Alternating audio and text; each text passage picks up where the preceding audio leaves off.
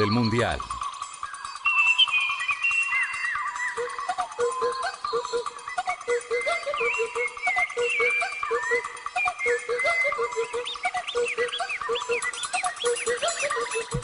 La selección Colombia ya tiene rival el 5 de marzo, estará enfrentando a la selección de Túnez. Por fin, Juan, y por favor, Dios mío, que sea ese el partido, que sea ese el equipo. Primero se había hablado de México. Sí. Después de Honduras. Sí. De- después de Burkina Faso. Burkina Faso. ¿Sabe que dicen que Burkina Faso no se pudo porque algunos jugadores de Burkina Faso, incluido el entrenador, no les dieron visa? No para le estar? dieron la visa española. Sí. ¿Ah? Lo que pasa es que el entrenador, Potts, eh, tiene una denuncia. o Atención, no atención. si demanda por que en Holanda, él es holandés, Sí. eh, arregló juegos, Arregló partidos. Ah, partidos. O sea, lo están buscando. Tiene orden Y de entonces Interpol casi, está, está en una lista donde lo están buscando fuertemente para que a- arregle ese, problemita que tiene. Orden, orden de captura.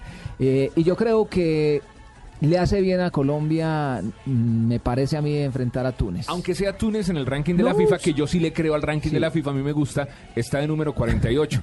Pero a mí, me, Casi pare- 10 puestos a mí- más a mí me que- parece que es un rival que no es tan duro eh, como el rival de Burkina Faso por la por la parte física. Habíamos di- dicho en un, en un Misión Brasil 2014 que en Francia el juego de Francia es muy fuerte, golpean mucho. Y la mayoría de jugadores africanos están en Francia. ¿no? Y, y uno y uno ve el biotipo de estos jugadores, Fabio, y, y la verdad que a la hora de ir a chocar con nuestros jugadores pueden marcar una diferencia. Es barata Y al es- pobre James Rodríguez. Imagínense, es, es- es arriesgar a un jugador de la talla de James Rodríguez eh, frente a, frente a un rival o el mismo Pablo Armero, que a pesar de que eh, su contextura es de persona de color, resulta que, que también eh, su biotipo no es tal como para enfrentar a un africano de un metro ochenta, un metro noventa prácticamente, que es lo que miden estos eh, jugadores africanos. Con Sí, uno, un 80 de alto, pero miden como dos de ancho.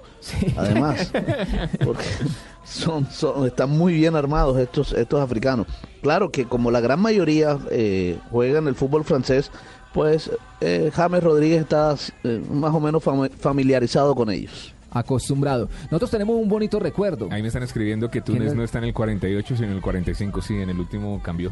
Sí, Sí, sí, sí. Ahí está. Ah, Túnez, entonces, lo- 45. Lo, chiviaron, lo chiviaron. Sí, sí, 45, con Cuaren- 656 puntos. Bueno, nosotros tenemos un eh, grato recuerdo y lo vamos a compartir con eh, todos ustedes porque el último gol que marcó un seleccionado colombiano en una Copa del Mundo se consiguió frente a Túnez en el año de 1998. ¿Lo marcó? ¿Quién lo marcó, Fabito? Leider Calimeño Preciado en Montpellier en el Mundial de Francia 98. Como dicen los norteamericanos, I was there. Yo estuve ahí en ese partido. Pase del pie Valderrama. eh, un buen gol. Yo ¿Quién tenía- trabaja hoy con Santa Yo Fe, no? tenía 11 años, entonces ¿Tiene el pibe? No, Leider. yo tenía 11 Pibe años, no, re- no recuerdo mucho. 11 ¿Sí años. 11 años? 11 Déjeme ver años. la cédula. Aquí está el gol. en No, yo no había nacido entonces. Aquí está el gol en misión. No, Fabito está acompañando al papá. Aquí está el gol en misión Brasil 2014. Cobrando una de más en el ataque, recupera La llevó demasiado, la transportó demasiado, pero ¿sabe por qué? Por no, no se la quieren entregar a Valderrama, porque saben que Valderrama enfría el partido. Arriba Calimerio, Calimerio, ingresó al área, ¡la metió!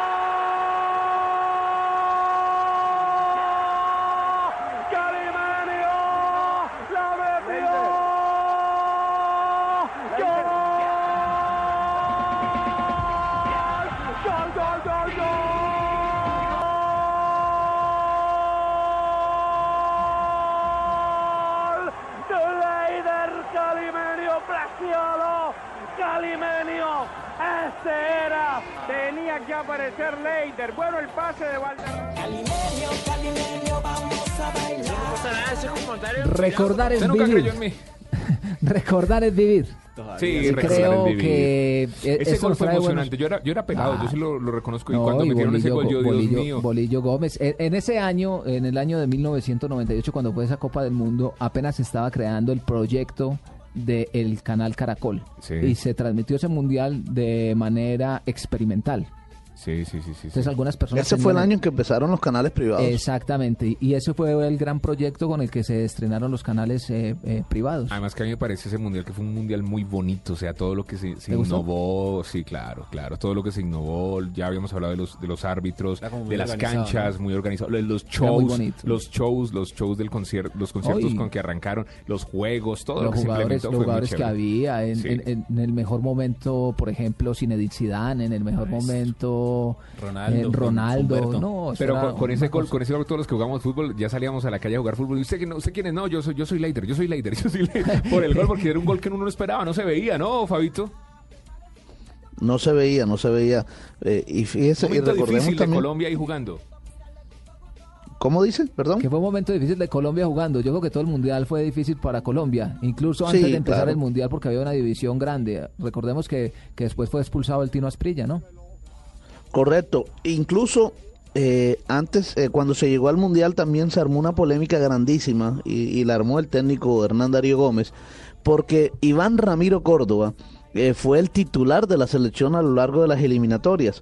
Pero cuando llegó al Mundial, el bolillo decidió sacarlo de la formación titular y puso a Ever el Chaca Palacio. Y eso incluso después eh, Iván Ramiro se quejó constantemente sobre eso y, siempre acusó al bolillo de que no le dio la oportunidad de jugar un mundial porque lo sacó. Sí, yo, yo me recuerdo. Incluso también hubo algún tipo de polémica porque decían que, que querían, en vez del pibe, eh, a Víctor Aristizábal como armador, tirarlo unos metros atrás. No, eso fue, eso pasó de todo en esa Copa del Mundo.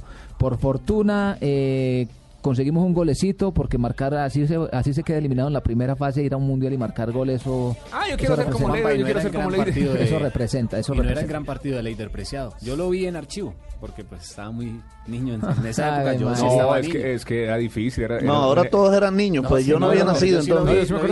más de una vez en archivo y Leider no o sea, era el gran pues que Leider. Era- se estrenaba con vamos la a hacer- selección Colombia o no. Vamos a hacer ese ejercicio, Fabio. Eh, ¿Qué equipo planteó Colombia frente a Túnez ese día? Juanpa, ese día estuvo con Farid Mondragón en la puerta, estuvo con Ever Palacio, José Santa, Jorge Bermúdez, Mauricio Serna, Anthony de Ávila, Jaro Lozano, Adolfo Valencia, Carlos Valderrama, Wilmer Cabrera y Freddy Rincón. Es decir, que el único vigente de ese compromiso fue Farid Camilo Mondragón. Sea, que es Sí. el más viejo de la selección Colombia. Claro, ¿no? Y, Y fíjese y que todos los nombres que dio ya eran jugadores veteranos para estar en esa selección. Sí, eh, no- no había en ese renovación momento, ya estaban de salida. Sí, señor. Igual vinculados al, al combinado nacional no hay otro. O sea, en otro cargo no hay.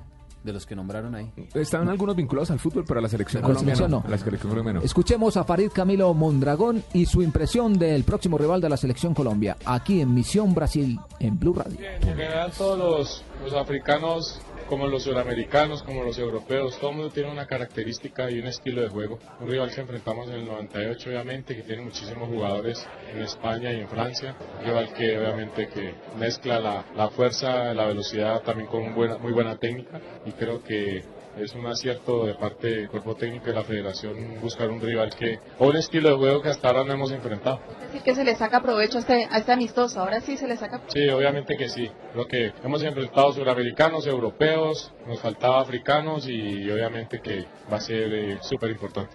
Bueno, igual del 98 acá ha cambiado mucho también Túnez, ¿no? ¿Qué, qué sabe usted o qué ha de pronto encontrado de ser? No, obviamente que uno sigue muy poco lo que ve en la Copa África de Naciones, lo que ve en la eliminatoria, pero son equipos que guardan una tradición y guardan un estilo. Na Blue Rádio, Missão Brasil 2014. Misión Brasil 2014. Fútbol más allá del fútbol. En Blue Radio, la radio del Mundial. Vem Magalenha Rojão, traz a lenha pro fogão, vem fazer armação. Estamos de regreso en Misión Brasil en Blue Radio hoy domingo llevándoles toda la actualidad de lo que está sucediendo con respecto a la Copa del Mundo. Ya hablamos eh, del seleccionado eh, de Grecia, rival de la selección Colombia, también de Túnez en nuestro próximo rival en la fecha FIFA que será el 5 de marzo en territorio español en Por Barcelona. favor, que no se caiga ese No partido. se va a por caer, favor, hombre, que no, se no caiga No, no, no, partido. se va a caer, ya, ya es oficial, mi estimado Juan Pablo.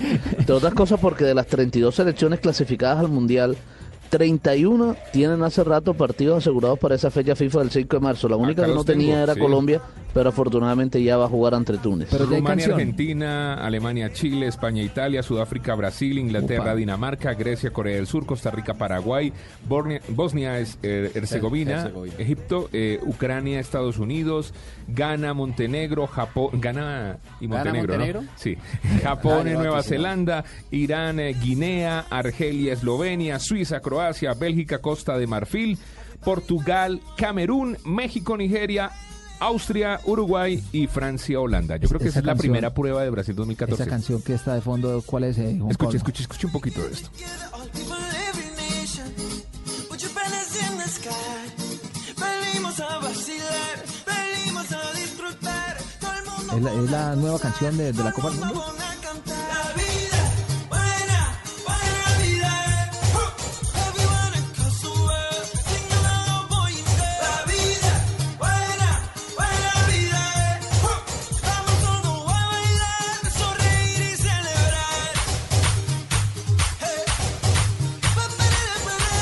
Oiga, Fabito, Juan Pablo, esta canción ya es la esquida, la canción ¿La del oficial? mundial, la ¿Esa es la oficial. oficial? ¿Y quién la va a Dice- cantar? ¿Quién la-? Ah, ¿quién la va a cantar? Bueno, no sabe quién la va a cantar. La va a cantar, mire, Pitbull, Sí. J. Lo, Sí.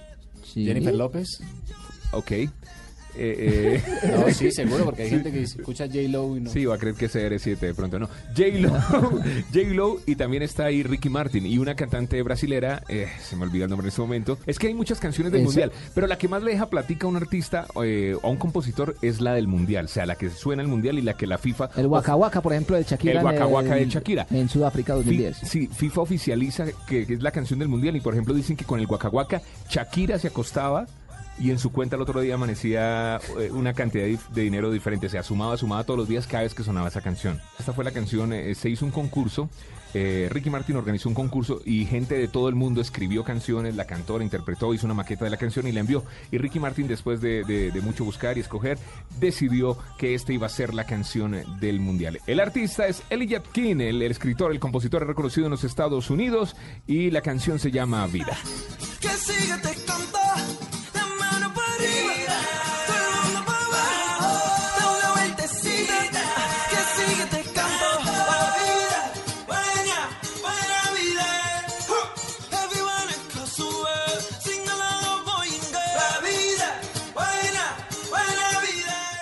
Ya estamos en el Na Mundial. Blue Rádio, Missão Brasil 2014.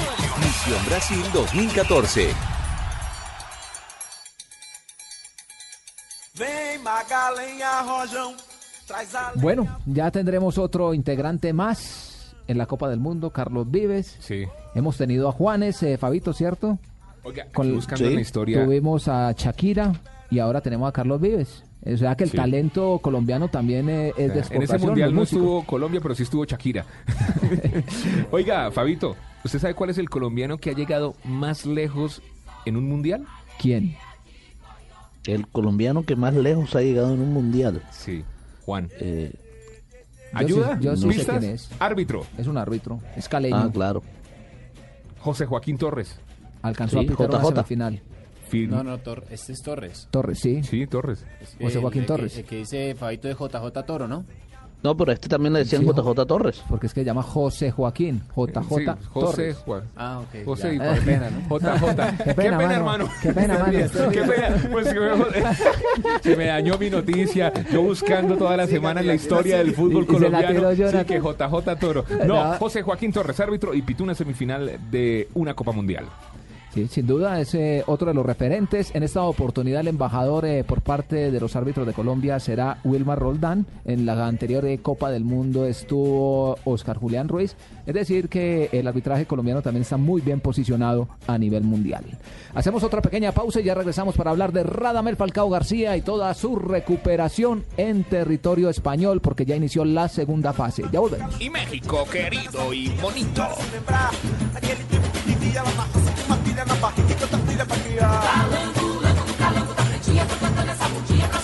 Lembrar aquele tempo que vivia lá na roça com uma filha na barriga e tanta filha pra criar. Ya estamos en el Mundial.